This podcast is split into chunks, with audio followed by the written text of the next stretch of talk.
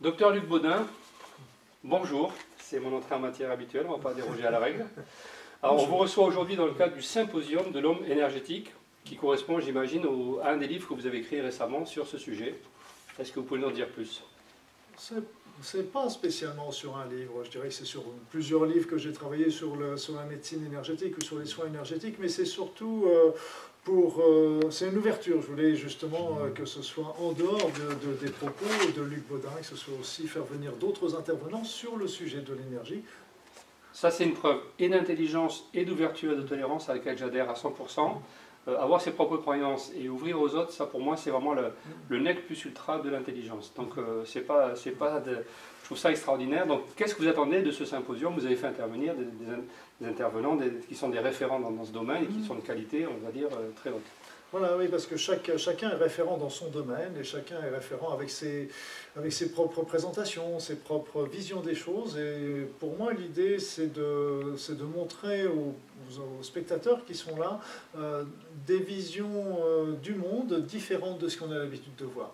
Et chacun apporte une lumière un petit peu différente. C'est un peu comme si vous regardiez un objet et euh, avec des faisceaux que vous regardiez par devant, par derrière, par la droite et par la gauche. Et donc chacun aussi amène une, vision de la vie, une vision de l'être, une vision de l'univers qui est différente, mais qui sont en fin de compte très complémentaires. Et c'est ce qui est génial, c'est qu'on on, est tous, sans se le dire, en train d'œuvrer dans le même sens. Et c'est vraiment un grand plaisir de ça. Chacun va apporter, il y en a un qui va expliquer l'univers d'un point, de vue physique, et le deuxième qui va nous expliquer que bah, on continue de vivre euh, après la mort, qu'il y a la conscience qui n'est pas dans notre corps mais qui est ailleurs. Et le troisième qui va parler de notre mission de vie. Il y en a d'autres qui vont nous parler euh, de, la santé euh, sur le plan quantique et sur le plan informationnel. Donc à chaque fois, sont des informations qui sont vraiment euh, extrêmement complémentaires. Et ce que je trouve génial, c'est au sein de ce, de ce symposium, c'est qu'il y a une ambiance qui est très agréable, très conviviale, pour ne pas dire plus, c'est vraiment une, ambiance d'amour quelque part qui est entre les intervenants et le public.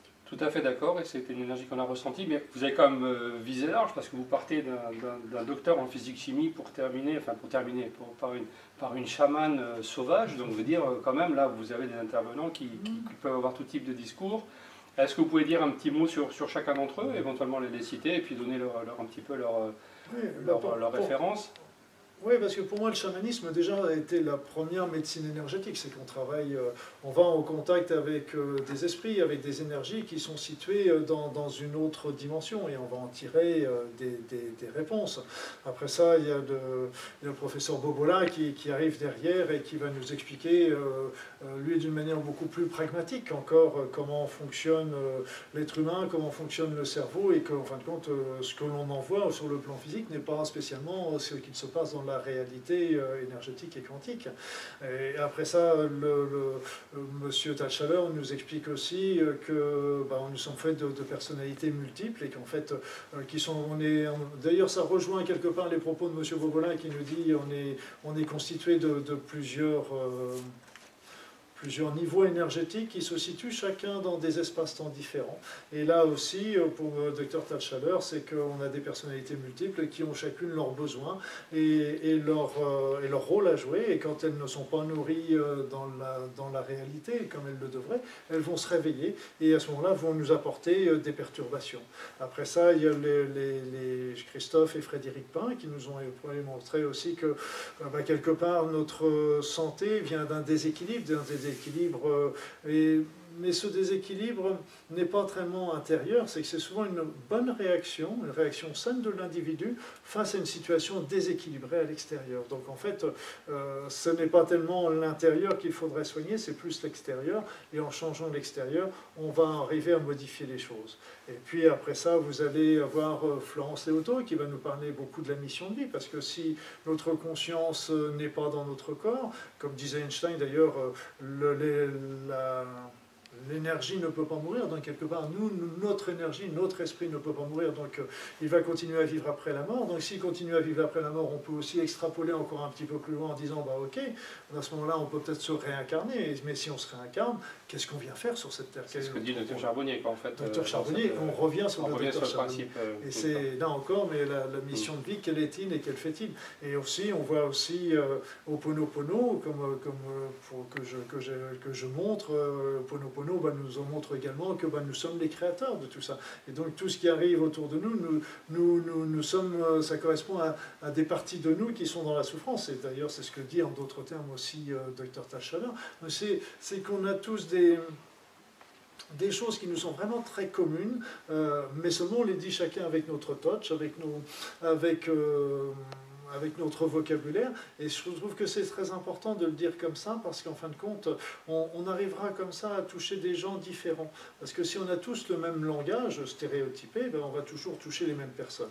Parce que ben avec d'autres mots, avec d'autres langages, d'autres expressions, on va toucher d'autres personnes? Et en plus, c'est pas une répétition, c'est aussi chacun apporte vraiment un développement énorme. Quand je vois euh, Madame Razamané, qui, qui, comment qu'elle travaille sur, sur le chamanisme, c'est magnifique. Elle travaille avec l'amour, avec avec, avec, euh, toutes ces énergies qui revoient le chamanisme, mais avec le, au 21e siècle. Donc on lui enlève un petit peu toute sa poussière qui a pu s'accumuler avec les années. C'est là les soins énergétiques, c'est un petit peu pareil. Ce que je fais, c'est que euh, au niveau des soins, euh, bah, maintenant on enlève un petit peu tout le côté magnétisme. Je dirais magnétisme est toujours important, j'ai un grand respect, mais on, ne sait pas trop ce qu'on faisait. Tandis que là, on peut aussi maintenant quelque part l'asseoir, faire, des protocoles qui, se tiennent la route, qui, qui sont logiques et, dont on voit le résultat plus pragmatique, plus scientifique. Plus pragmatique, etc. Il est logique, par exemple, de, de, commencer à replacer les corps énergétiques avant de travailler dessus. Il est logique de vider les énergies usagées avant d'en amener des nouvelles. Donc il y a tout un petit un, tout protocole, un, tout un protocole qui, qui, est, qui, est, logique, qui, est souple, parce qu'il ne faut, faut, pas tomber non plus dans la rigueur ou dans le, dans le, dans le stéréotypage, mais autrement, euh, qui, est passionnant.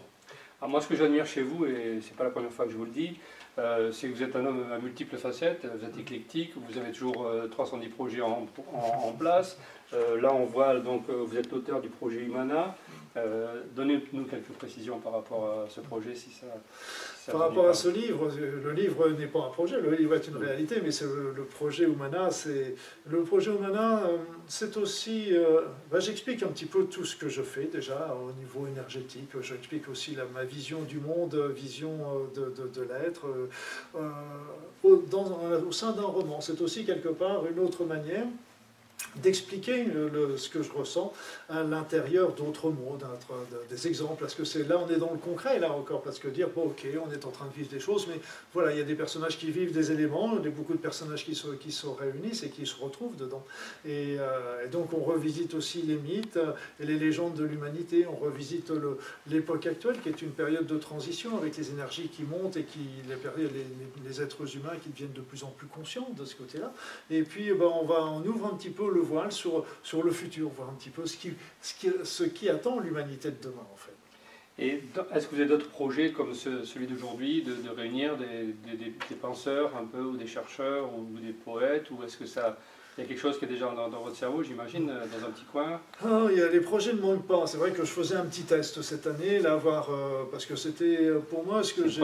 C'était une première, voilà, c'était voir un petit peu comment, comment ça se passait, voir, voir si, si ça plaisait aux personnes, si, si ça répondait bien. Donc, ça, c'était mon premier challenge, parce que c'est vrai que ça demande un, travail considérable. Je veux dire, ça, a pris des, heures et des heures à préparer tout ça. Mais bon, j'en suis, suis très content du résultat, je suis très heureux. Et donc là, oui, j'avais j'ai le projet aussi donc, euh, probablement de recommencer une expérience, mais je, je, demanderai, je vais certainement m'entourer davantage d'aide pour, pour, le faire.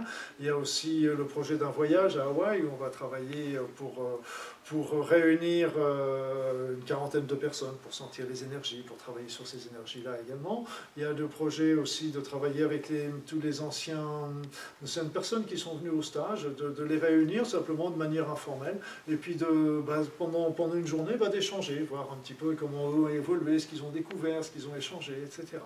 Donc, euh, puis j'ai toujours un rêve, j'ai toujours un rêve, mais c'est toujours mon rêve pour le moment. Mais euh, un jour, j'aimerais avoir suffisamment d'argent pour créer une fondation. Faire une fondation pour justement faire plus de recherches, par exemple, sur, sur les origines des maladies, ou montrer aussi, de faire des études pour montrer la véracité des résultats qu'on peut obtenir avec les médecines naturelles. Ou alors faire des bilans aussi qui, ne, qui, qui seraient intéressants sur les vitamines, les oligoéléments, les choses comme ça, qui nous permettraient de voir, par exemple, si euh, dans Alzheimer, est-ce qu'on retrouve euh, tout le monde qui a une pléthore d'aluminium ou, de, mercure. Donc ça nous permettrait d'avoir résultats euh, fonciers. Par exemple, il y a beaucoup de bruit qui court que pour les problèmes coronariens sont très liés avec des carences en vitamine C. Donc là encore, la vitamine C favorise, la carence en vitamine C favoriserait les microsegments et les microsegments favoriseraient les agrégats cholestérol. Donc ce serait plus le problème du cholestérol qui serait le premier, mais ce serait la carence en vitamine C. Donc peut-être que dans, certains pays, ils ont travaillé d'ailleurs, par exemple, avec, euh, avec, des vitamines C en injectable pour donner, qui donnaient des résultats. Dit intéressant, mais là encore, c'est m'ont-il dit. Il y a un gros débat sur la vitamine C après les travaux de Pauling. Bon, il y a des gens qui ont dit que c'était trop, pas assez. Enfin, bon, oui, bah, il y a qui disent que ça favorise le cancer, il y a qui disent voilà, je dis des choses. Non, non, non, non. La, la vitamine C, toutes les études qui ont été faites sur la vitamine C en perfusion dans le cancer ont montré qu'il y avait une régression du cancer. Par contre, toutes les, toutes, les, toutes les, études qui ont été faites avec la vitamine C par oral n'ont pas montré de résultats particuliers. il faut vraiment passer par la voie injectable et un peu comme pour, euh, pour le, les problèmes cholestérol, enfin les problèmes d'athérome, de, euh, les personnes qui l'ont utilisé l'ont utilisé en voie injectable également. Mais là encore, moi je me méfie toujours, les expériences c'est intéressant, mais ce n'est toujours qu'une expérience. il faut, vraiment avoir le recul pour... Euh, c'est important. Alors, je, on va terminer par quelque chose de pratique. Si vous voulez nous donner ben, peut-être les dates de, votre voyage, comment on peut s'inscrire, est-ce qu'il faut aller sur un site, comment ça se passe, est-ce que vous pouvez nous donner quelques éléments par rapport à ça, s'il vous plaît? Oui, ben, pour le voyage, euh, ce n'est pas moi qui m'en occupe, c'est une agence, c'est l'agence Aora. Aora, euh, c'est voyage Aora, je crois. D'accord, et c'est en décembre, je crois C'est en décembre, c'est la première quinzaine, on part le 30 novembre pour revenir le 13 décembre. Donc on va surtout à Maui, donc c'est une, c'est une très belle île, très, très douce, très, on va aller rencontrer des, des, des guérisseurs là-bas. Donc là tous les jours aussi, moi je ferai des petits, des petits ateliers, des conférences, et puis on va aller, on a, on a des visites de lieux, du, du, on va aller rencontrer des, des dauphins, peut-être euh, s'il y a des baleines, si elles veulent bien se manifester. Des requins éventuellement. pas trop près quand même. Non, en général, quand on a les dauphins, on est en, les requins Les requins s'éloignent, parce que c'est le seul animal qui éloigne. Euh, docteur euh, Baudin, merci beaucoup pour toutes ces informations et on espère vous revoir, ça, on en est quasiment sûr. Merci encore.